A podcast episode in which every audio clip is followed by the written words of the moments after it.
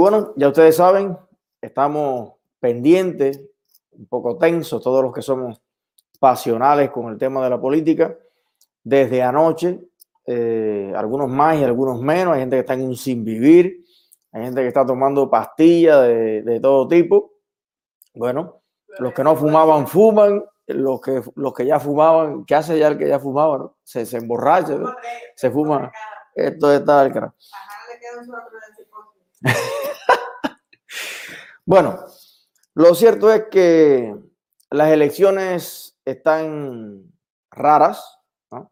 Imagínese que usted, en todos los estilos del voto que existen, usted lleve una, una ventaja, una proyección, un modelo estadístico, y de momento empieza a entrar el voto por correo, ese voto que todo el mundo sabía, que ha sido denunciado, que Donald Trump, viene diciendo hace rato que el voto por correo, el voto por correo, y resulta que cuando empieza a llegar el voto por correo, los números empiezan a tambalear, los, los bombillos a apagarse y encenderse, pa, se va la luz, va, nos quedamos todo el mundo sin luz, y de momento, pues resulta que ya la gráfica cambia totalmente y ese voto por correo pone delante al candidato demócrata Joe Biden.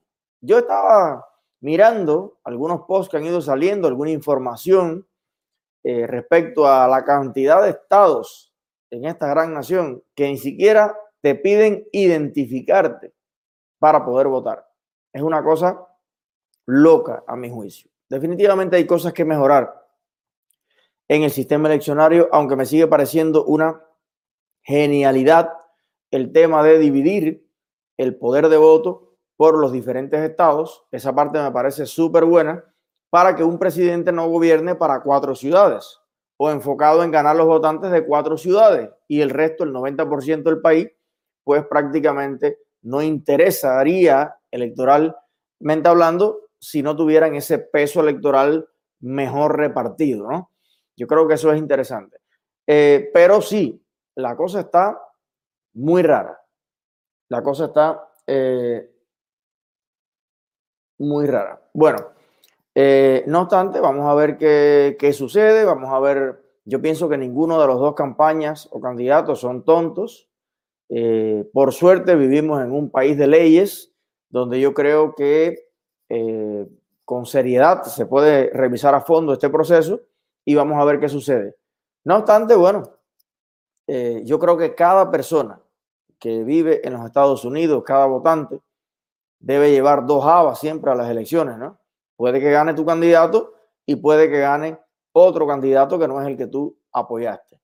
Eso puede pasar. Se los digo a los seguidores de Biden y a los seguidores de Donald Trump. Eh, hay que estar preparados para ambas cosas. De eso se trata la democracia. Pero de que está raro, está raro.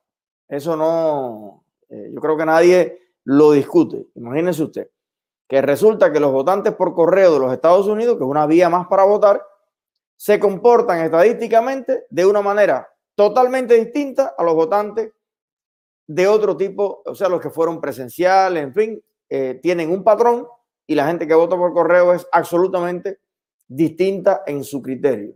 Bueno, ayer estuvieron aquí denunciando desde New Jersey lo que pasó Gente que le decía, dame la boleta. ¿Pero por qué a ti? ¿Dónde está la urna para yo? No, no, dámela a mí, yo la pongo allí y, tal. Y cosas así que yo creo que enturbian un poco la situación.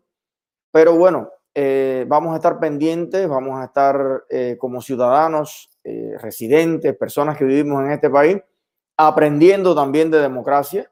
O sea, no, no, no podemos pretender tampoco llegar ayer a los Estados Unidos y dar cátedra aquí de cómo esta democracia no por gusto lleva casi 300 años funcionando. Hay que también aprender bien cómo son los procesos y, y, yo creo que depositar un poco de confianza también en la, en la legalidad, en las instituciones que han lidiado con muchas dificultades.